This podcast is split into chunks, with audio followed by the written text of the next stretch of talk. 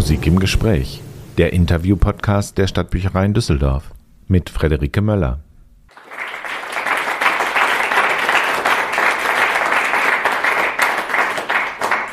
Ja, herzlich willkommen. Ich möchte ganz besonders herzlich meinen heutigen Interviewgast willkommen heißen, Alexandra Stampler-Brown, die geschäftsführende Direktorin der Deutschen Oper am Rhein. Schön, dass du hier bist, Alexandra.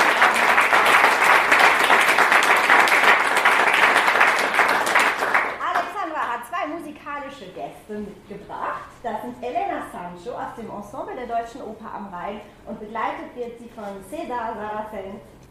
Und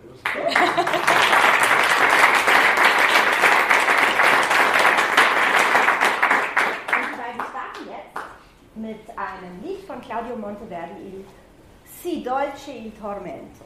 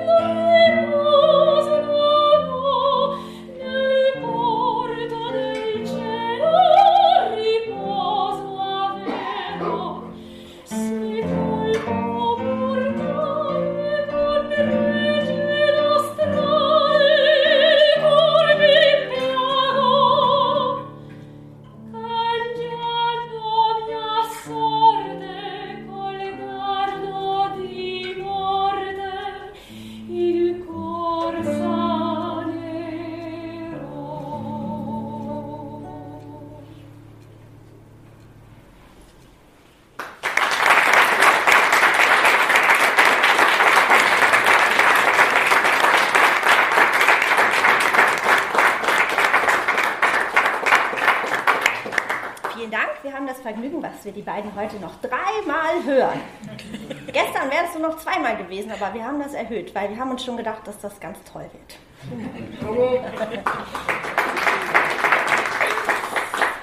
Alexander, was gefällt dir am besten in Düsseldorf?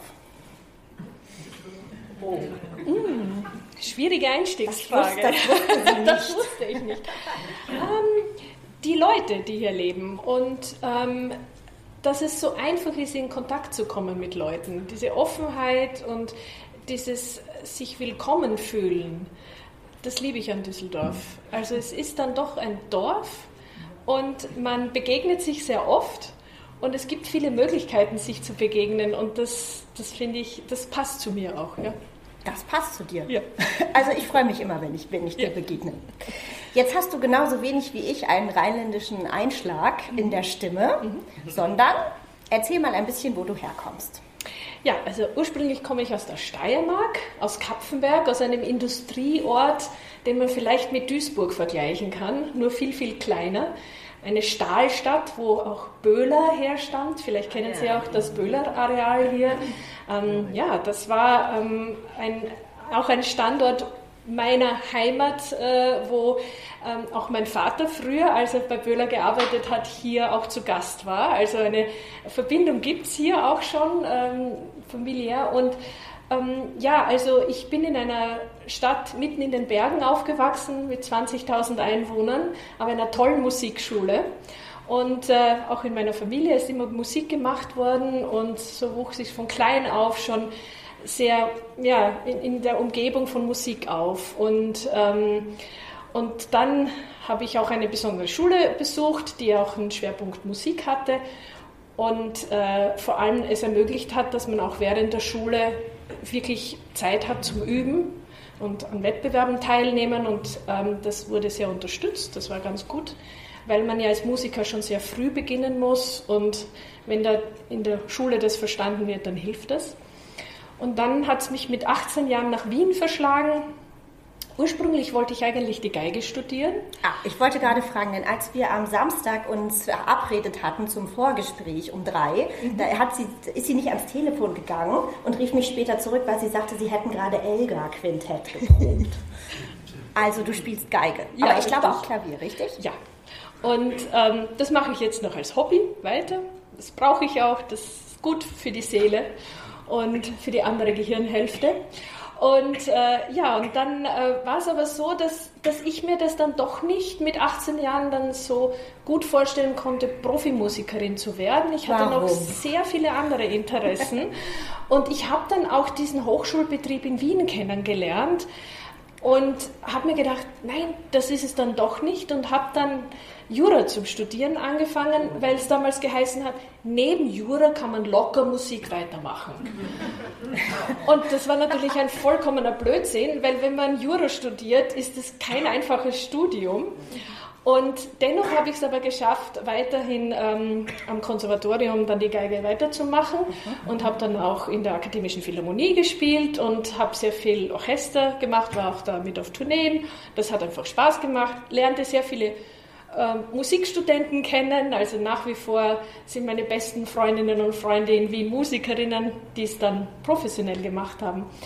Und ähm, dann habe ich Jura fertig studiert und äh, ja, hatte so immer zwei Seelen in meinem Körper, zwei Herzen haben da geschlagen, weil mir dann doch die Juristerei sehr gut gefallen hat. Äh, und ich bin dann nach dem Studium so die typische Juristenkarriere, startet man bei Gericht und dann geht man zu einer Anwaltskanzlei und dann denkt man sich, irgendwie, das berührt einen emotional zu wenig. Hattest du damals irgendwie einen Schwerpunkt? Als, ähm, das war so, also nicht Strafrecht, aber alles andere außer Strafrecht. Genau. Gut.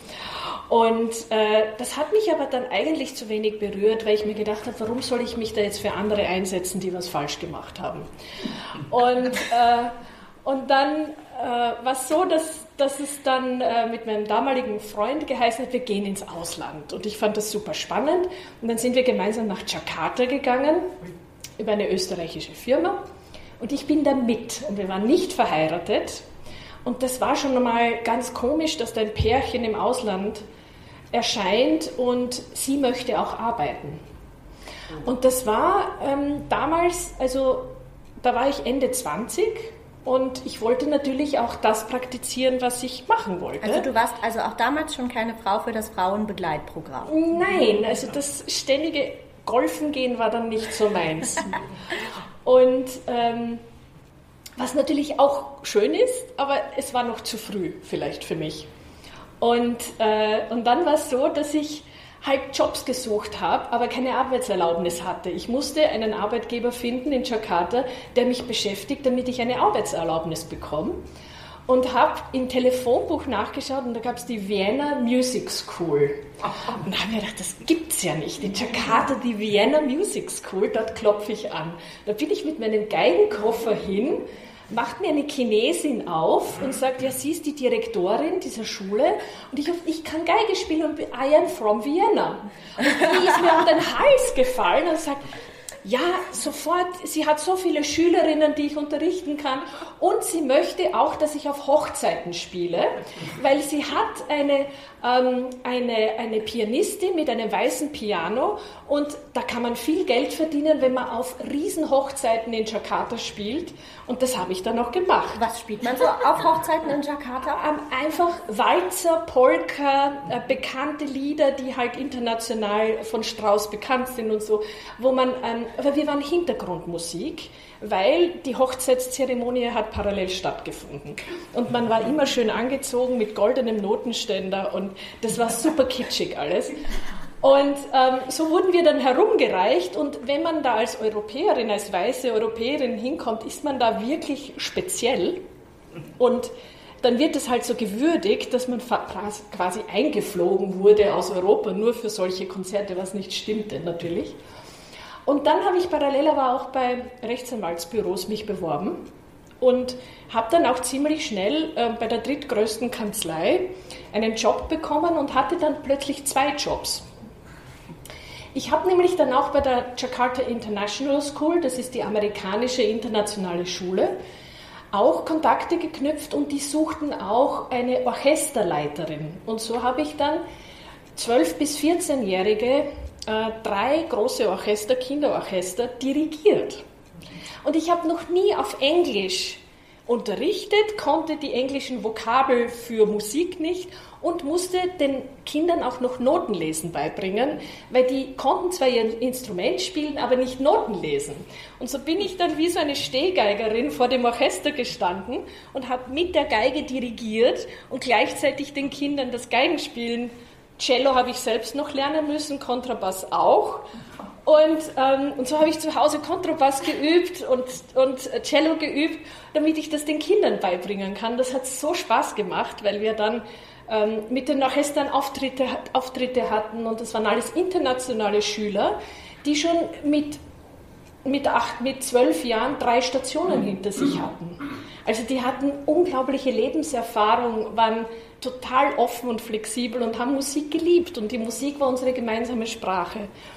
Und dann habe ich mir gedacht, na gut, als es dann hieß, wir müssen wieder zurück, ich möchte das mehr machen, ich möchte weitermachen und, und nicht in der Juristerei stecken bleiben.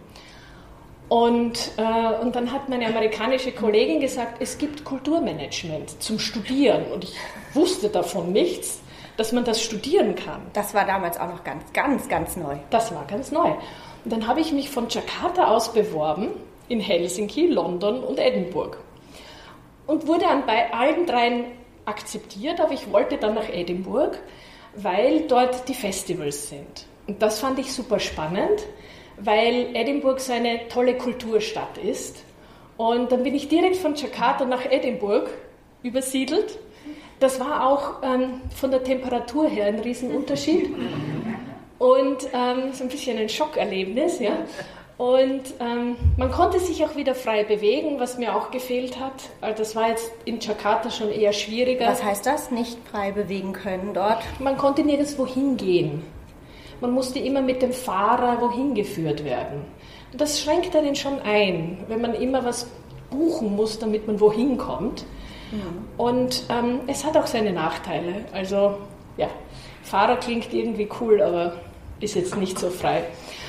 Und äh, ja, und dann war ich in Edinburgh, habe diesen MBA in Kulturmanagement gemacht. Mir war es wichtig, einen MBA zu machen, weil ich immer schon gerne mit Zahlen gearbeitet habe. Und ist ein Master of Business mhm. Administration. Mit Fokus auf nicht profitablen Kulturorganisationen. Also es ist ein Unterschied, ob man jetzt im Profitbereich arbeitet oder im gemeinnützigen Bereich. Mhm. Und der war fokussiert auf den gemeinnützigen Bereich und dadurch waren auch diese Module abgestimmt auf Kulturorganisationen. Ich habe da viel über Festivals gelernt, auch dort mitgearbeitet. Und so konnte ich schon vor Ort in meinem ersten Jahr so viele Kontakte knüpfen, auch meinen Mann kennenlernen der ähm, mich dann ja natürlich auch behalten wollte. Und so wurden aus einem Jahr zehn Jahre. Und so war ich dann zehn Jahre mal in Schottland und habe dort von klein auf wieder begonnen, eine Karriere aufzubauen. Ich war dann Anfang 30 und habe dort als Sekretärin eines ganz kleinen Theaters begonnen und habe mich dann langsam hochgearbeitet und wirklich von der Pike auf alles gelernt. Habe selbst Bühnenboden geschrubbt, habe beim Abbau geholfen, bin selbst gefahren, den Wein mit den ganzen Kulissen. Also das ist schön, wenn man das wirklich so von ganz Grund auf miterlebt, weil man dann auch versteht, wie Theater entsteht. Das war ein Sprechtheater, in dem ja. du warst. Mhm. Mhm. Und ähm, wie auch dieses Zusammenspiel funktioniert, wenn was schnell gehen muss, wenn was auf den Punkt kommen muss und wenn alle ihre Höchstleistung bringen wollen. Und das war ein, ja, ein schönes Erlebnis. Die letzten drei Jahre meiner zehn Jahre in Schottland war ich dann Geschäftsführerin von einer Zuschauerentwicklungsagentur. Also da bin ich dann weg vom Produzieren, da bin ich dann in ein Service gegangen, wo wir Publikumsanalysen gemacht haben von über drei Millionen Daten pro Jahr über Publikum, über Kulturpublikum und haben 30 Organisationen in Edinburgh beraten, wer kommt, warum kommen, warum kommen Leute nicht. Die berühmten Nichtbesucher. Die Nichtbesucher. Und was kann man im Marketing besser machen oder auch programmatisch besser machen, damit mehr Leute kommen oder damit sie sich angesprochen fühlen? Und da haben wir ähm, nicht nur analysiert, sondern auch beraten, auch ähm, Schulungen gemacht für Marketing-Teams. Wie kommuniziert man, wie schreibt man Texte und welche verschiedenen Möglichkeiten gibt es, wenn man Preise ansetzt. Und da habe ich so viel gelernt über die Struktur und über die Motivation, warum Leute eigentlich kommen. Das heißt, ihr habt Studien gemacht, mhm. Daten erhoben und mhm. die dann auch direkt angewendet. Genau, so. Wir haben ähm, sehr viele ähm, Online-Befragungen, aber auch Live-Befragungen gemacht. Wir haben Fokusgruppen gemacht. Wenn jetzt mhm. zum Beispiel das internationale Festival äh, seinen Brand ändern wollte und sich komplett neu erfinden wollte, haben wir das zuerst getestet in Fokusgruppen ob das auch ankommt, weil es ja ein hohes Risiko, wenn man sowas macht. Und, äh, und das war ein sehr vertrauensvolles Verhältnis, was wir hier aufgebaut hatten mit den Organisationen. Und da haben wir sowohl mit der künstlerischen Leitung als auch mit den Administratoren als auch mit den Marketingteams zusammengearbeitet, weil Publikumsentwicklung geht nicht alleine. Das entwickelt sich nicht von alleine. Genau. Dann bist du aber trotzdem hier in diese Region wiedergekommen. Ich glaube, mit einem Schritt über Österreich wieder. Ja, richtig. Ähm, ja, warum eigentlich? Also, äh, mir wurde Schottland dann ein bisschen zu klein. Ich dachte, es hat auch was mit dem Klima zu tun. Ja, ich, mir hat die Sonne gefehlt, ganz ehrlich. Also, wenn man aus Österreich ist, ist man doch ein bisschen mehr die Sonne gewohnt. Und, ähm, und ich wollte dann nochmal durchstarten und was anderes machen. Und mein Mann hat gesagt, ja, er kommt mit, er macht mit. Und ähm, dann gab es die Möglichkeit, dass ich nach Klagenfurt gehe, ähm, als Geschäftsführerin vom Stadttheater Klagenfurt. Österreich hat in jedem Bundesland ein großes Landestheater, bedient dadurch die ganze Region. Und Klagenfurt ist eines solcher Landestheater. Ein, das war mein erstes Haus. Das war mein erstes Haus, für das ich verantwortlich war und eine recht große Organisation hatte, inklusive Orchester, Mehrspartenhaus. Ich also, also die haben Oper, Ballett und auch Sprechtheater, ja, ne? Genau. Also alles, mit Musical, alles. Und ähm, auch Konzertprogramm. Und äh, das war schon toll, weil ich habe da sehr viel gelernt und es war auch spannend, wieder nach Österreich zurückzukehren. Ich war dann schon recht lange im Ausland und man hat so eine, Ideal, eine ideale Vorstellung seiner Heimat und erzählt die ganze Zeit, wie schön es zu Hause ist. Und dann kommt man wieder zurück und dann denkt man sich, ist das wirklich so? Ja? Dann lernt man auch einmal andere Seiten kennen. Und ähm, vor allem war ich dann auch die erste Frau in so einer Position in Österreich. Ich war relativ jung, ich war Mitte, Ende 30 dann. Und das war schon unüblich in Österreich, ähm, dass man dann der Spitze jemanden hat, ja, also da muss man sich erstmal durchsetzen. Ne? Das heißt, du warst der kaufmännische Direktorin ja. und dann gab es einen künstlerischen Leiter. Genau, genau. Und ihr habt euch auch gut verstanden? Super verstanden. Ähm, Josef Köpplinger ist jetzt der Intendant beim Gärtnerplatztheater in mhm. München, den Sie vielleicht kennen auch. Und ich habe viel von ihm gelernt. Er hat mir wirklich sehr viel Freiheiten gegeben, aber auch er hat wirklich geschaut, dass das gut funktioniert und das war super, mit ihm zu arbeiten. Wie siehst du denn so das Verhältnis von Intendant zu kaufmännischen Leiter? Das muss ein sehr vertrauensvolles sein, sonst funktioniert es nicht. Gibt es da auch irgendwie so manchmal so Schnittstellen, wo man denkt, das ist aber eigentlich meine Schnittstelle und nicht deine und ich kann hier entscheiden und du nicht? Es geht nicht so sehr oft um die Entscheidungen, wer jetzt entscheidet, sondern es geht eher um die Prozesse. Ja. Dass man sagt, ähm, wie finden wir gemeinsam einen Weg mhm. und uns ist dann meistens fast immer klar, wer dann im Endeffekt die Entscheidung nach außen trägt, aber es geht auch um einen Abstimmungsprozess. Mhm. Weil wenn man sich da nicht einig ist, dann merken das alle Mitarbeiter sofort. Und ähm, dieses, das, ist, das kann für die Organisation nicht gut sein. Und deshalb ist es einfach wichtig, dass man da an einer Doppelspitze ähm, auch das wirklich ähm, sehr schätzt, dass man da auch nicht alleine ist und dass man das auch gemeinsam jeder bringt ja was mit. Und, und das ähm, ist wichtig, dass man das auch respektiert. Ja. Und dann bist du zu uns gekommen. Und dann kam ein Wieso? Anruf. Ja, Wahnsinn. dann kam ein Anruf und dann hieß es, ja, wir haben von Ihnen gehört. Und ich so, ach so? und ich habe noch nie in Deutschland gearbeitet. Und dann Düsseldorf, okay, Landkarte ausgepackt, wo ist Düsseldorf?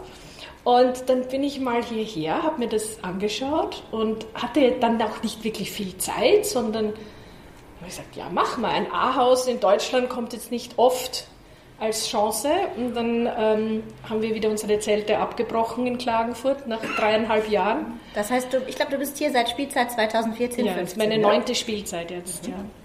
Und es vergeht so schnell die Zeit. Und äh, bin ich jetzt schon fast neun Jahre hier. Und äh, ja, das macht echt Spaß hier zu arbeiten, weil es auch ein besonderes Haus ist, weil wir zwei Häuser haben, weil die Deutsche Oper am Rhein Düsseldorf und Duisburg hat. Und so sind wir ganz was Spezielles in Deutschland. Ähm, ein Haus kann jeder. Zwei ist schwierig. okay, da muss man schon du sein. Bevor ja. wir das jetzt weiter vertiefen, hören wir jetzt nochmal Musik. Ja. So. Zack. Jetzt kommt Manuel de Falla. Ja, genau. Ah, jetzt holen wir erst Noten. Also die Noten kommen noch. Das sieht schon mal ziemlich gut aus. Können Sie das auch? Nein. Noch nicht. Vielleicht Alexandra kann. Sie ist ich. Aber während wir hier auf die Noten warten, kannst du schon mal sagen, wie lange es diese Opernehe schon gibt? Die gibt es seit äh, 56, seit der Wiedereröffnung, aber es hat es auch schon vor dem Krieg gegeben, vor dem Zweiten Weltkrieg. Also die hat schon eine sehr, sehr lange Geschichte. Und ähm, es, es hat immer, sagen wir, Nuancen gegeben, die ein bisschen unterschiedlich waren, aber eigentlich, dass, dass dieses Zusammenspiel von zwei Häusern, wo man sagt, ähm, alles, was produziert wird, wird an beiden Häusern gezeigt, oder fast alles. Mhm. Das gibt es in der Größe und in der Form nur einmal. Vor allem, wir haben ja zwei Orchester. Genau. Äh, und ein sehr, sehr großes Sängerensemble, ähm, wo wir dann beide Häuser so bespielen können. Ja. Wir vertiefen das gleich weiter. Das, genau. ja, ich glaube, jetzt kommt Nana von Manuel de Falla. Manuel de Falla. Genau. Aus der Serie Canciones Populares.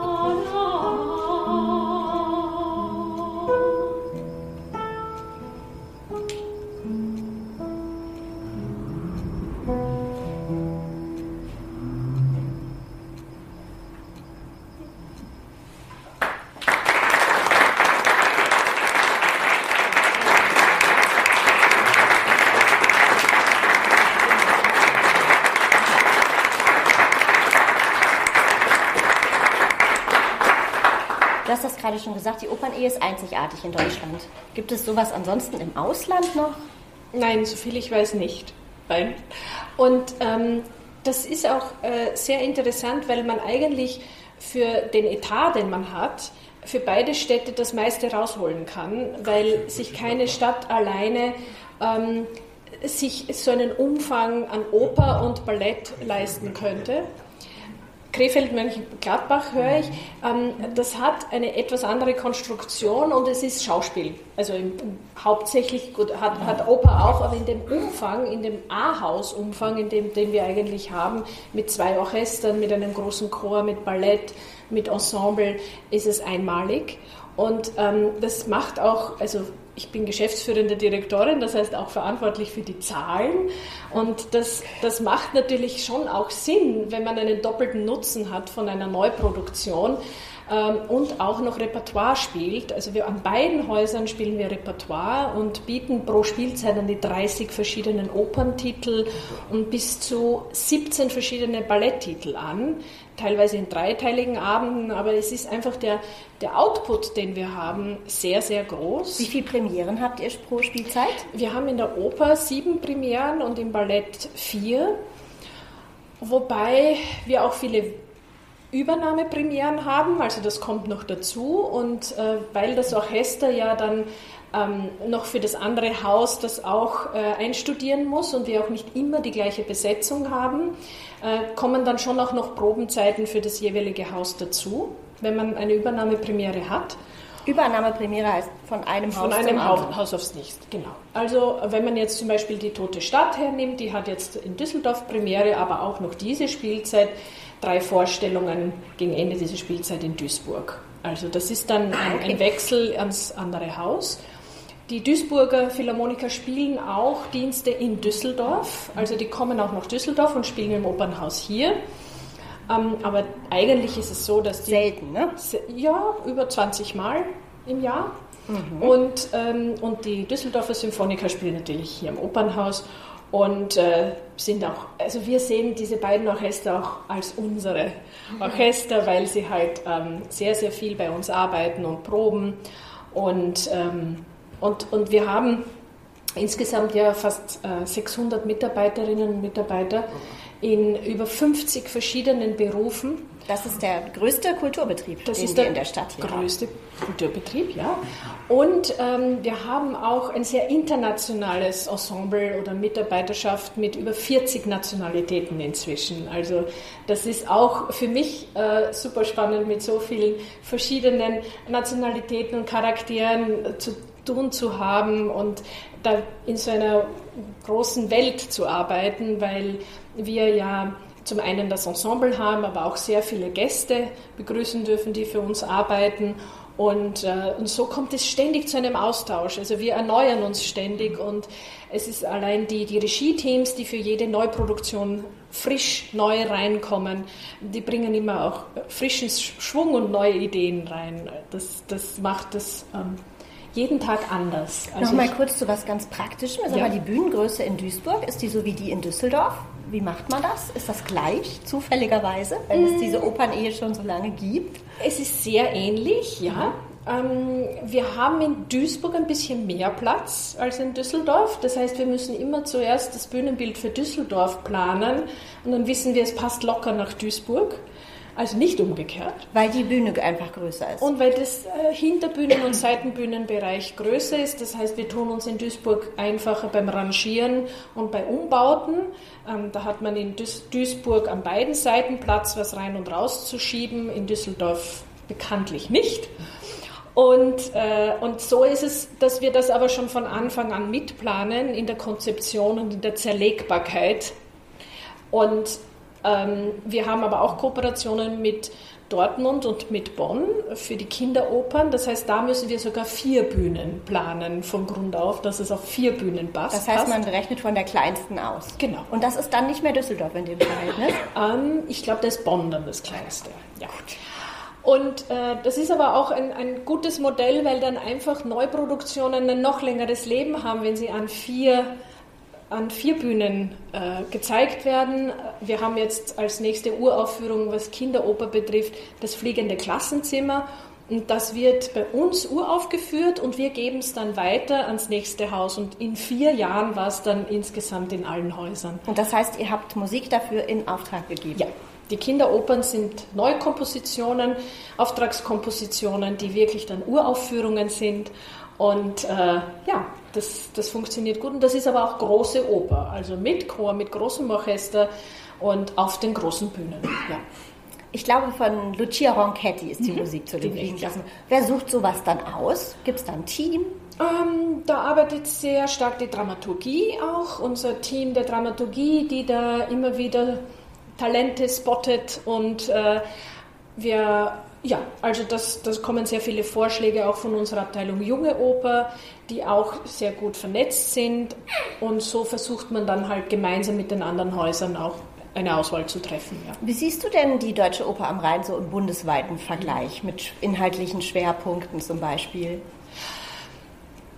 Also wir rühmen uns ja, ein A-Haus zu sein. Und äh, das heißt, wir sind Teil der Deutschen Opernkonferenz. Und ähm, da vergleichen wir uns sehr wohl, was die Qualität und ähm, das Engagement der Sängerinnen und Sänger und auch des Ballett am Rhein betrifft. Also das Ballett am Rhein hat äh, öfters schon die Kompanie des Jahres gewonnen. Also da sind wir wirklich Deutschlands Spitze. Und auch was unsere Sängerinnen und Sänger betrifft, Elena ist hier heute, ähm, die international äh, Karriere machen und an anderen großen Häusern singen. Also das zeichnet uns aus, dass wir ein sehr starkes Sängerensemble haben und uns eigentlich glücklich schätzen können, dass diese Stars bei uns im Ensemble sind. Und wir ähm, sie auch als unsere nennen dürfen und die auch bei uns ihre Karriere begonnen haben. Und so fördern wir auch den Nachwuchs mit einem Opernstudio und äh, haben auch im Ballett jetzt auch ein sehr junges Ballett, äh, wo wir auch sehen, da sind traumhafte Tänzerinnen und Tänzer dabei, die erst 18, 19 Jahre alt sind. ne? Also das, das ist schon äh, sehr spannend. Und was zeichnet uns noch aus? Ich glaube, die Programmvielfalt ist es auch. Und ähm, dass wir sehr viel für junges Publikum bieten. Dass wir eben gezielt durch diese Auftragskompositionen, durch andere Projekte wie zum Beispiel jetzt das UFO, was so eine mobile Spielstätte ist, die immer wieder woanders landet, in Düsseldorf und Duisburg und auch jedes Mal ein neues Stück kreiert wird für diesen Stadtteil. Das ist einmalig in Deutschland also, und, und da versuchen wir auch mit dieser Top-Qualität der Darstellerinnen, die wir haben, das auch wirklich durchzuziehen, auch mit Kindervorstellungen. Also da gibt es so keine Zweiklassengesellschaft, sondern da sieht man wirklich auch unsere Top-Sängerinnen und Sänger und Musiker in so einem ganz kleinen Raum, wo 30 Kinder sitzen und drei Musikerinnen. Und das, das ist, finde ich, ähm, wenn man mit der besten Qualität Leute abholt und das erste Erlebnis bietet, ist das wichtig. Ja. Jetzt haben wir ja irgendwie drei ungewöhnliche Jahre in der klassischen Mhm. Musik hinter uns. Wie würdest du beschreiben, wie, wie das sich für euch entwickelt hat in der Zeit? Das war ja eigentlich ein ständiges Auf und Ab, Mhm. finde ich jedenfalls. Es war für einen Opernbetrieb, muss ich ganz sagen, der wahre Horror. Also ich kann es gar nicht milder ausdrücken. In der Oper plant man sehr weit im Vorhinein. Das Also heißt, wie weit? Zwei Jahre? drei Ja. Jahre, Drei Jahre. vier. Wir sind eigentlich bis 27 wissen wir, welche Premieren wir machen. Und wann? Und, mit wann. wem? Ja. Und wenn dann plötzlich dich jemand so stoppt oder ein Virus einen stoppt ähm, und alles einmal komplett zu einem Stillstand kommt, merkt man erst, wie komplex und wie groß so ein Betrieb ist. Also es war wirklich, es hat ein paar Tage gedauert, bis man so einen Betrieb überhaupt runterfährt und geschweige denn wieder hochfährt. Und wir sind immer noch in einem Aufholprozess, nämlich diese Produktionen, die wir fertig produziert hatten. Und ich habe das immer so verglichen, man kocht etwas, isst es aber nicht, sondern friert sofort ein. Es, wir hatten während, während Corona viele Endproben bis zur Generalprobe ohne Publikum. Und dann durften wir nicht mit Publikum spielen, waren aber fertig, haben es eingefroren und jetzt kommen diese Premieren. Und deshalb ist es jetzt noch so ein, zwei Jahre, dass das kommt. Das kommt jetzt durch, was wir eigentlich schon fertig hatten, muss aber nochmal, zwei Jahre später fühlt sich dann doch wieder anders an. Dann wird nochmal dran gebastelt und gearbeitet. Das ist nämlich auch interessant, wenn man so einen Prozess unterbricht und das Publikum nie dabei hat, dann ist das nicht fertig. Klar. Und deshalb dauert es dann doch, ist es komplizierter, sowas wieder rauszuholen. Also man kann das nicht einfach rausholen und nach der Generalprobe und da kommt die Premiere, sondern da, Ja. da ist wirklich wieder viel Probenzeit dahinter, nehme ich an. Richtig. Und deshalb war diese Planung für diese Spielzeit, ich nenne sie jetzt die erste nach Corona, besonders schwierig, weil wir genau vor einem Jahr ja wieder in einer Welle gesteckt sind, wo wir ja nicht wussten, ähm, wie wird es äh, im März 2023 sein. Und ähm, irgendwann haben wir immer gedacht, Augen zu und durch. Wir planen jetzt mal und ähm, wir hatten Glück. Und man konnte auch nicht wissen, wie sich das Publikum verhält. Wie und verhält es sich denn? Gut. Also es übertrifft unsere großen Bedenken, die wir hatten, dass es dann doch länger dauern wird. Aber nein, es kommt schnell zurück. Wir haben, muss ich sagen, seit November wieder ähm, fast normale Zustände. Und die Leute haben echt Spaß, wieder rauszugehen und live zu genießen und zu kommen. Und das ist für uns alle so wichtig, weil für alle Darstellerinnen auf der Bühne, wir brauchen das Publikum und wir brauchen volle Häuser und wir brauchen diese Energie und diesen Applaus. Und deshalb machen wir das auch fürs Publikum. Und deshalb ist es so wichtig, dass jetzt dieser Schwung wieder da ist. Und Ich stelle mir das auch insbesondere, Entschuldigung, auch für, für, für Tänzer und Tänzerinnen Mhm. sehr schwierig vor. Die müssen ja total im Training bleiben. Ja, wir haben denen dann Matten ausgeteilt, dass sie zu Hause im Wohnzimmer weiter trainieren und wir hatten Zoom-Trainings. Ähm, und manche hatten nicht hoch genug die Decke und konnten nicht springen. Also die konnten, wir dürften auch nicht uns berühren. Und dieses Aufheben einer Ballerina war ungeübt. Und diese ersten Hebefiguren nach Corona waren echt wackelig. Und wir mussten die Tänzer wieder ins Fitnessstudio schicken, damit sie diese Kraft wieder hatten, die Tänzerinnen hochzuheben. Und auch dieses Vertrauen. Also es war alles weg. Und dass der Chor zusammensingt. Das ist diese Homogenität, die braucht es, wenn man jeden Tag zusammen lebt und arbeitet, ist man so ein Körper. Und wenn das weggenommen wird, dann fällt das sehr schnell auseinander. Das ist ein sehr, ähm, ja, was, was sehr Heikles, würde ich sagen. Ja. Also es waren schwierige Zeiten, aber wir sind jetzt durch und ähm, planen wieder ganz tolle Sachen für nächste Spielzeit und äh, es, es motiviert wieder dieses, dieses Erlebnis zu haben, dass einfach ähm, das Haus und die beiden Häuser voll sind und äh, die Leute und viel neues Publikum kommt. Also es hat sich schon was verändert im Publikum auch. Worauf führst du das zurück, dass neues Publikum kommt? Ich glaube, viele Leute sind jetzt auch mutiger, was auszuprobieren. Und wir hoffen, dass die auch dann wiederkommen. Also jetzt nicht nur einmal da waren, sondern auch öfters kommen. Wir hatten auch großen Erfolg mit dieser Initiative Zahl so viel du willst. Da waren 40 Prozent Neukunden dabei, die noch nie in der Oper waren. Und das ist super. Das ist wirklich. Das habt ihr jetzt schon ein paar. Mal gemacht in dieser Das haben wir vor oder? allem im November, Dezember gemacht, als wir gespürt haben, die Leute merken, dass alles teurer wird und Oper soll jetzt nicht als elitär und als teuer wirken. Und so war das ein Experiment und wir waren überrascht, wie toll das lief. Und jetzt machen wir es einmal im Monat weiter für diese Spielzeit. Und für nächste Spielzeit? Da sind wir noch am Überlegen. Okay, Ja. die Geschäftsführerin denkt noch nach. Sie kalkuliert noch, ja. Überleg doch noch mal ein bisschen weiter und wir hören noch mal Manuel de Falla.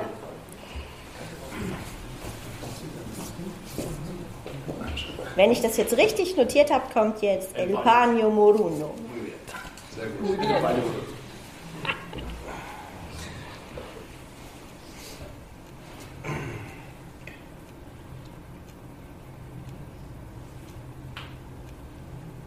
Das sieht hier ganz lustig aus, weil er hatte eben so ein kleines iPad da liegen zum Spielen. Jetzt haben wir hier äh, ein kleineres iPhone, jetzt haben wir ein größeres iPad und ich war gespannt, ob er jetzt noch was größeres Jedes Stück größer. Wir wieder mit Können wir mit,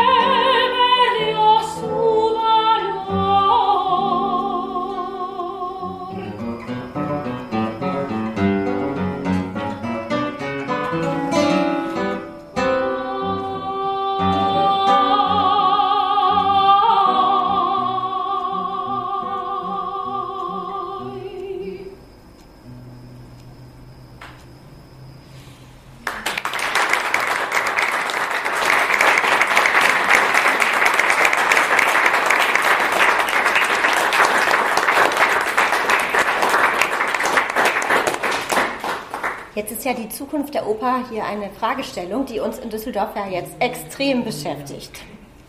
Gibt es denn etwas, was du in diesem ganzen Prozess jetzt auch gelernt hast? Dieses Opernbeteiligungsverfahren gibt es ja jetzt schon seit mehr oder weniger, so ungefähr zwei Jahre. Mhm. Und im Prinzip geht es ja darum, dass sich alle ein bisschen fragen, was für eine Oper sie gerne in der Stadt hätten. Wie siehst du das? Was hättest du gerne? Was meinst du, was Düsseldorf für eine neue Oper bräuchte? Also dieser Prozess läuft schon sehr lange und ähm, wir haben uns ja die Frage auch selbst gestellt. Das, dieses Hinterfragen ist ja etwas, was man nicht unbedingt täglich macht. Und für uns Eben. hat das ja selbst auch einen Nachdenkprozess angestoßen. Und der ist, finde ich, ganz gesund. Ich Weil vor allem nach, ja, nach Corona, also wir hatten ja auch vor Corona schon zehn Thesen entwickelt, wo wir mal versucht haben, zu, auf Papier zu bringen, was ist es eigentlich, was uns ausmacht und wer wir sind. Und das war auch einmal wichtig, in sich zu gehen und zu sagen, warum machen wir das eigentlich und für wen machen wir es. Und dann war es umso besser, dass wir das dann auch so geöffnet haben und da auch beteiligt worden sind, dass wir auch zuhören konnten und auch Nichtbesucher befragen konnten oder zuhören konnten, die jetzt nicht so oft in der Oper sind oder die noch gar nie in der Oper waren, die dann sagen, was wird's eigentlich, was würde dich zu einem Opernbesucher machen? Und das fand ich ganz spannend, dass das eigentlich Hürden sind, die total bewältigbar sind. Also, wie zum Beispiel? Ähm, da geht es um sehr viel Gebäudliches tatsächlich. Hm. Also dass solche Opernhäuser nach wie vor wie so Tempel auch wahrgenommen werden, die halt tagsüber zu sind. Und das ist jetzt nicht etwas, was sehr einladend ist, sondern mm, das, das fehlt einfach, dass man da auch ein offenes äh, Gebäude, auch eine offene Organisation ist. Zum Beispiel so wie das Schauspielhaus. Das hat ja ein offenes Foyer. Jetzt das hat es jetzt nach der Renovierung, genau. Und dass man sich auch hier einfach auch aufhalten kann, aber auch dieses äh, Gefühl bekommt, ich bin hier in einem Kulturgebäude. Und dann, was habe ich noch gelernt? Ich habe ähm, sehr viel darüber gelernt, wie Entscheidungen getroffen werden und wie lange es dauert. Eigentlich etwas voranzubekommen. Also ich bin jetzt doch schon neun Jahre hier und ich, ich kämpfe seit meinem ersten Tag um Verbesserungen der Arbeitsbedingungen. Und wir haben sie noch nicht. Und es wird vielleicht noch zehn Jahre dauern. Und das ist einfach viel zu lang. Weil unsere, ich, ich muss ehrlich sagen, als ich nach Düsseldorf kam und man hat so eine Vorstellung, ja, in Deutschland ist, läuft alles super und das ist die Landeshauptstadt von Nordrhein-Westfalen. Und dann kommt man in ein Opernhaus in Düsseldorf, wo die Arbeitsbedingungen wirklich nicht gut sind. Wie zum Beispiel? Es ist einfach kein Platz. Ähm, wir, wir haben Leute in Räumen sitzen, die kein Fenster haben. Äh, wir haben keinen Platz, irgendwo was abzustellen. Wir haben nicht genug Umkleiden für Kinder.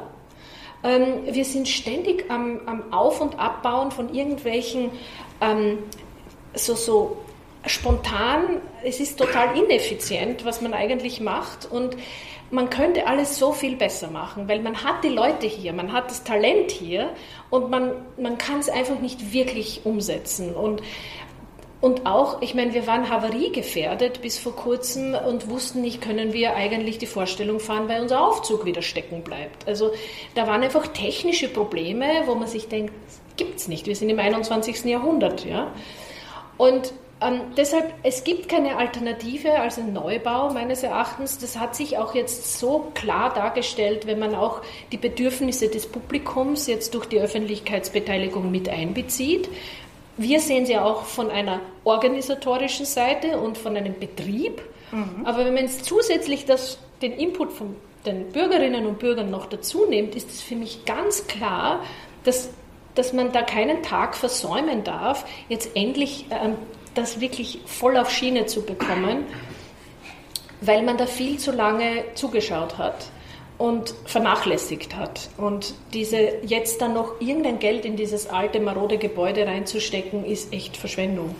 Also ich glaube, renovieren möchte niemand. Da muss man nur nach Köln schauen. Ich glaube, das macht keiner hier im Rheinland. Ganz, ganz bestimmt nicht. Hat, diesen Grundsatzbeschluss gibt es ja schon, ähm, dass der Stadtrat ja beschlossen hat, es soll einen Neubau geben. Also äh, auf dieser Basis arbeiten wir ja. Und ähm, es, das war auch gut erarbeitet, warum es jetzt keine Sanierung, sondern ein Neubau ist. So, und jetzt geht es darum, den Standort zu beschließen und dann einfach zügig weiterzumachen weil ähm, wir wirklich das jetzt auch umsetzen wollen, was uns jetzt schon die Leute immer gesagt haben. Und wir haben ja auch Spaß dran, versuchen jetzt auch Sachen schon auszuprobieren, wie zum Beispiel das digitale Foyer. Wie wollen wir in Zukunft etwas vermitteln unserem Publikum? Wird es in Zukunft weiterhin Programmhefte geben? Kaufen die Leute in Zukunft Programmhefte, wenn sie eigentlich viel digitaler unterwegs sind? Und wie vermitteln wir dann vor einer Vorstellung oder in der Pause Inhalte, ähm, an unsere Besucherinnen und Besucher und äh, wie macht es auch Spaß, etwas zu erfahren. Wir haben jetzt zum Beispiel so einen digitalen Spiegel im, im, im Foyer. Ja, habe ich letztens ausprobiert. Hast ausprobiert. Wunderbar. Und da steht man so da und hat plötzlich ein Kostüm an ähm, oder den äh, Raben von Krabat. Und wenn man sich bewegt, bewegt sich das alles mit. Oder man ist ein Cupcake von Nussknacker. Also das, das macht einfach den Leuten super Spaß, dass man da auch mitmacht, was ausprobiert und ähm, nicht jetzt so passiv nur Empfänger ist. Und da versuchen wir jetzt gerade an so Pilotprojekten Sachen auszuprobieren, die wir dann hoffentlich in das neue Opernhaus vom Ursprung her einplanen können. Jetzt sind wir ja hier ähm, in Deutschland vor allem, hier besonders eben auch ein Ensemble, ein Repertoirebetrieb. Mhm. Das heißt, im Prinzip fast jeden Abend gibt es etwas anderes auf der Bühne aus genau. dem Repertoire mit, mit dem eigenen Ensemble. Ja. Wie ist denn das im, im Umland? In Österreich, in England, in Frankreich, Italien. Ja, das ist ganz interessant. Ich war nämlich gestern, ähm, habe ich einen Opera Management Kurs unterrichtet in Wiesbaden und da sind 26 junge Studentinnen und Studenten, die aber schon an Häusern, Opernhäusern international arbeiten, aus ganz Europa zusammengekommen. Und ich habe äh, einen, einen Finanzcrashkurs gemacht für die, also das, die Armen. Und äh, habe mich da verglichen mit einem äh, aus Toronto, die ein Stagione-Haus sind und wir beide haben so diese beiden Welten beschrieben. Was Stagione heißt im Prinzip, dass sie Produktion einkaufen und die dann abspielen eine gewisse Zeit. Schon auch selbst produzieren, aber halt mhm. nicht jeden Abend was anderes spielen, sondern die spielen mal drei Wochen das Gleiche, jeden Abend. Dann kommt es weg oder maximal zwei Produktionen und dann kommt es wieder weg und dann kommt das nächste. Also ich habe pro Spielzeit sieben Titel und nicht mehr und nicht 30 wie bei uns. Und man hat kein Ensemble, man hat wahrscheinlich auch kein Orchester, sondern eher so diese kleinen Grundorchester von 40 Musikerinnen und Musikern und die dann aufgetoppt werden. Und die Struktur ist etwas ganz anderes und der Output ist die Hälfte bis zu einem Drittel für denselben Aufwand. Und das haben wir gestern auch wieder ähm, bewiesen und nachgerechnet, dass eigentlich finanziell dieses Kosten-Nutzen-Verhältnis am größten in einem Repertoirehaus ist. Weil man diese Fixkosten sowieso hat. Und ihr habt den größten Output. Und man quasi. hat aber einen größeren Output, wenn man Ensembles hat und wenn man ein Repertoirehaus ist. Und es ist fürs Publikum gut, weil man einfach eine Bandbreite an Stücken hat, wo für jeden was dabei ist. Und ich habe nicht nur, und man ist, man kann auch mehr riskieren. Wenn ich 30 verschiedene Titel habe, dann kann ich mal ähm, ja, mal was anderes ausprobieren, als wenn ich nur sieben Chancen in der Spielzeit habe. Da muss wirklich alles safe sein. Und so entwickeln wir, glaube ich, in Deutschland und Deutschland, Österreich ist so ein Repertoirehaussystem, entwickeln wir diese Kunstform auch weiter, was jetzt in anderen Ländern nicht unbedingt so der Fall ist, weil äh, die viel konservativer planen müssen und weil auch da weniger Publikum dadurch ist. Also jetzt ich gibt weniger Leute. So Häuser wie in Berlin, die so, so, so ein Semi-Stagione machen, wo mhm. man irgendwie drei Abende hintereinander zum Beispiel mal das Gleiche spielt. Wäre das irgendwie eine Möglichkeit für die Zukunft? Ähm, das und geht wegen den Sängern nicht. Also ich kann jetzt nicht Sänger, mhm. Elena wird es vielleicht sagen, dreimal hintereinander ähm, äh, die großen Rollen singen. Das, das, ist, das ist zu anstrengend, das, das schafft keine Stimme und man, man macht die Sänger kaputt. Und ähm, deshalb muss man abwechseln, damit ich auch verschiedene Casts am Abend äh, habe, damit man sich dann wieder zumindest einen Abend erholen kann, bis man dann wieder auf der Bühne steht. Das heißt, dass diese Abwechslung ist auch von den Künstlerinnen bedingt, Ballett ähnlich. Das heißt, du würdest schon auch sagen, dass jetzt, was, was die Sparte Oper betrifft, der Regie, der, der, der Ensemblebetrieb möglich macht, dass man die Kunstform besser weiterentwickelt, weil man zum Beispiel auch interessantere Regieansätze verwirklichen kann innerhalb der mhm. Vielzahl der Produktion. Mhm. Und auch die Talente fördern. Wenn wir im Repertoirebetrieb auch zum Beispiel unser Opernstudio im Einsatz haben, die sich dann an Nebenrollen entwickeln können, dann ist es ganz wichtig, um die nächste Generation ähm, eine, eine, Karriereentwicklung zu bieten. Und, und das ist für uns im Repertoirehaus möglich, weil man da auch durch ein Ensemble sich was von den großen Stars abschauen kann. Das ist ein, ein wahnsinniger Reichtum, der da auf der Bühne ist. Und wenn man da als junge Sängerin oder Sänger kommt und mit den Großen auf der Bühne steht und, und ja, schaut, wie macht der das, wie bereitet der sich vor, wie bewegt sich der, dann ähm, ist das auch etwas, wo wir eine Verantwortung haben, auch diese ähm, nächsten Talente hier zu fördern. Ja? Jetzt bist du ja als junge Frau schon eine alte Häsin im Geschäft und hast da jetzt schon jede Menge auf der Opernbühne auch gesehen. Wie mhm. siehst du denn die Entwicklung von Regie und Bühnenbild? Wohin geht das? Ähm, wir merken jetzt äh, an der Oper, dass es wieder pompöser und größer wird. Wir haben zurzeit wahnsinnig viel Ausstattung und große Kostüme mit viel Reifenröcken. Wir wissen schon nicht mehr, wohin mit den Reifenröcken. Ähm, also wir sind jetzt gerade wieder so in einer Phase, wo schon was auf der Bühne stattfindet und ähm, also wirklich auch für das Auge was geboten wird. Und ähm, jetzt nicht unbedingt minimalistisch gearbeitet wird. Auch was das Bühnenbild anbelangt. Mhm. Ja, das macht es manchmal nicht einfach im Umbau oder vor allem wohin damit. Und, äh, aber es ist schon so, dass wir jetzt zum Beispiel bei Herodiade, das ist noch eine Premiere, die wir noch diese Spielzeit haben werden, drei Kostümsets haben für alle auf der Bühne und und die sind alle gigantisch. Und, und das ist aber so schön auch anzuschauen, weil das sind auch historische Kostüme, die man dann sehen kann. Und das ist auch ähm, wirklich, ja, das macht Spaß. Und unsere Kostümabteilung hat natürlich jetzt viel zu tun und macht viele Überstunden, aber die sind ja auch dann begeistert, wenn man es auf der Bühne sieht. Wie, wie viele Leute arbeiten in so einer Kostümabteilung bei euch? Wir haben 60 Mitarbeiterinnen und Mitarbeiter. Wo sitzen die alle? Wo, wo ist das? Ja, im Opernhaus. Unter nicht so guten Bedingungen, aber ich habe es ja schon gesagt.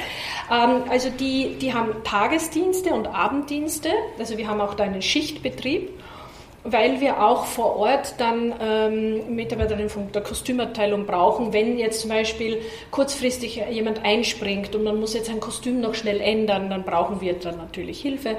Auch Ankleider, manche Kostüme sind sehr kompliziert im Anziehen, ähm, da braucht man dann auch die Experten, wenn man weiß, wie, wie macht man das auf und zu. Und es muss auch immer schnell gehen und das meiste findet im Dunkeln statt. Und, äh, und so sind dann halt auf der Bühne für sie an einem Abend locker mal 250 Leute beschäftigt.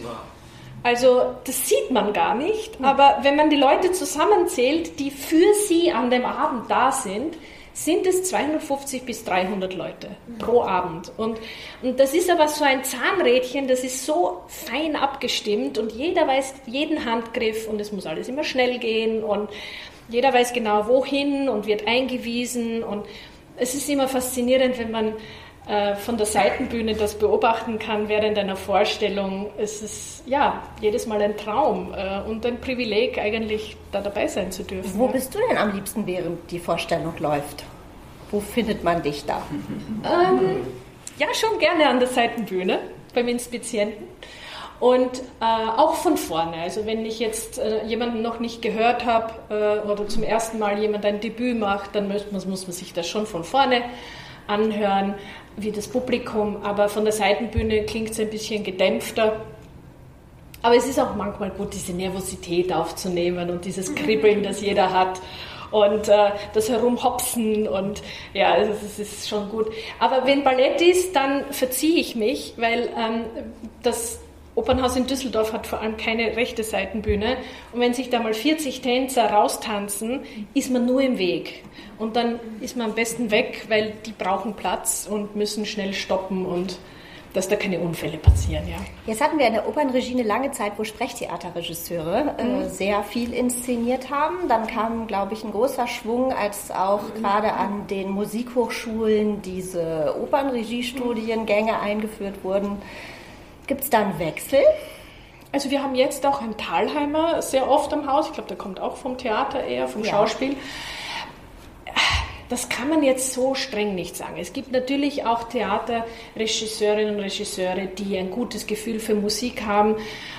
Ich habe es aber auch schon erlebt, dass sich ähm, Regisseurinnen verweigert haben, ähm, die Noten zu lesen oder überhaupt sich mit der Musik zu befassen und das klappt nicht. Also ich habe da wirklich auch schon schlechte Erlebnisse gehabt. Und wenn man so an der Musik vorbei inszeniert, dann funktioniert das einfach nicht. Und ist das wirklich auch manchmal so, wie ich mir das vorstelle, so ein Kampf hinter der Bühne zwischen dem Dirigenten und dem Bühnenbildner und dem Regisseur und keiner kann den anderen leiden und es gibt so einen Wahnsinns-Zickenterror? Naja. Das gibt es jetzt nicht zu. ähm, also eigentlich der musikalische Leiter, der, der, der dirigiert, hat, kommt ja für Endproben dazu und da muss ja zumindest das auf der Bühne schon fertig sein. Und da mhm. gibt es dann halt oft noch Abstimmungsbedarf, mm, dass man das auch musikalisch umsetzen kann, was eigentlich szenisch gewollt ist. Und dass dann es oft auch klanglich nicht funktioniert. Also, also man muss der Sänger nach hinten singt, ist es schlecht. Genau, dann hört man den einfach nicht. Und, und das muss man auch oft dann ausprobieren. Und das ist dann auch oft erst zwei, drei Wochen vor der Premiere, dass man sagt, okay, so wie ich das gestellt habe, funktioniert es ja gar nicht, weil. Und da hängt auch sehr viel das Bühnenbild zusammen, wie das gebaut ist, wie das akustisch unterstützt oder auch nicht unterstützt. Und das ist dann so ein Zusammenspiel, wo dann schon noch bis zur Generalprobe Änderungen stattfinden. Also weniger vielleicht an der Oper als am Schauspiel, aber an der Oper ist es schon auch so, dass dann noch Feinheiten am Kostüm äh, gemacht werden. Okay, der Rock ist zu lang oder zu kurz oder die Künstlerin kann sich doch nicht so gut drinnen bewegen oder die Schuhe zwicken und also da muss man dann auch noch nachkorrigieren und ich ich glaube erst immer dran, wenn ich die Premiere gesehen habe. Ich mache mir nie also ich, ich mache mir nie ein Urteil bis zur Premiere, weil es ist immer noch was veränderbar. Ja. Mhm. Das ist aber ein schönes Schlusswort. Ja. Oh, jetzt kommt das Beste, nämlich jetzt kommt der Werbeblock. Alexandra, der Werbeblock. bitte. Ja, also ich habe für Sie da ein paar Sachen ausgelegt, ähm, nämlich unsere Spielzeithefte. Gut, die Spielzeit ist schon fast vorbei, aber trotzdem, man kann drinnen schmökern, um zu sehen, unser Umfang unseres Angebots äh, für jeden. Und dann gibt es auch noch den Spielplan März, April, wo Sie dann genau über die nächsten paar Wochen auch nachlesen können, was noch gespielt wird. Wir haben noch einige Premieren vor uns und auch ähm, eine Wiederaufnahme von der Regimentstochter, wo auch Elena die Marie singen wird. Das findet in Duisburg statt. Und wenn Sie gerne möchten, können Sie ab dem 19. April für sechs Vorstellungen dann nach Duisburg kommen. Und da freue ich mich auch, die Elena dann wieder zu hören. Wir haben noch zwei Opernpremieren, nämlich die Tote Stadt am 16. April von Korngold. Von Korngold. Dann haben wir Herodiade am 27.05. als Premiere und wir haben eine Wiederaufnahme von der Madame Butterfly, auch im Mai, Anfang Mai. Und Butterfly ist immer auch gut zu besuchen. Wir haben noch zwei Ballettpremieren, nämlich äh, Sacre von äh, ein dreiteiliger Abend, der sich mit dem Thema Frühlingsopfer befasst, äh, wo man aber auch äh, ja, drei unterschiedliche Interpretationen dieses Themas sieht. Das ist am 29.04. und Giselle kommt auch noch, ein Handlungsballett von Demis Volpi als ähm, neue Choreografie am 11.06. Also wir haben wirklich noch viel vor. Als ich mir das jetzt notiert habe, habe ich gedacht, hm, es ist doch noch eine Zeit bis zum Sommer. Und äh, ja, wir freuen uns auch auf die Kinderoperpremiere dann vom Fliegenden Klassenzimmer, wo auch immer viele Schulen kommen, aber auch Familienvorstellungen. Es gibt also ja, noch viel zu sehen. Kommen Sie. Danke dir. Wir freuen uns jetzt nochmal auf Elena Sancho und Cesar Saracent. Jota. das große Ding. Jota von Manuel de Falla. Thank.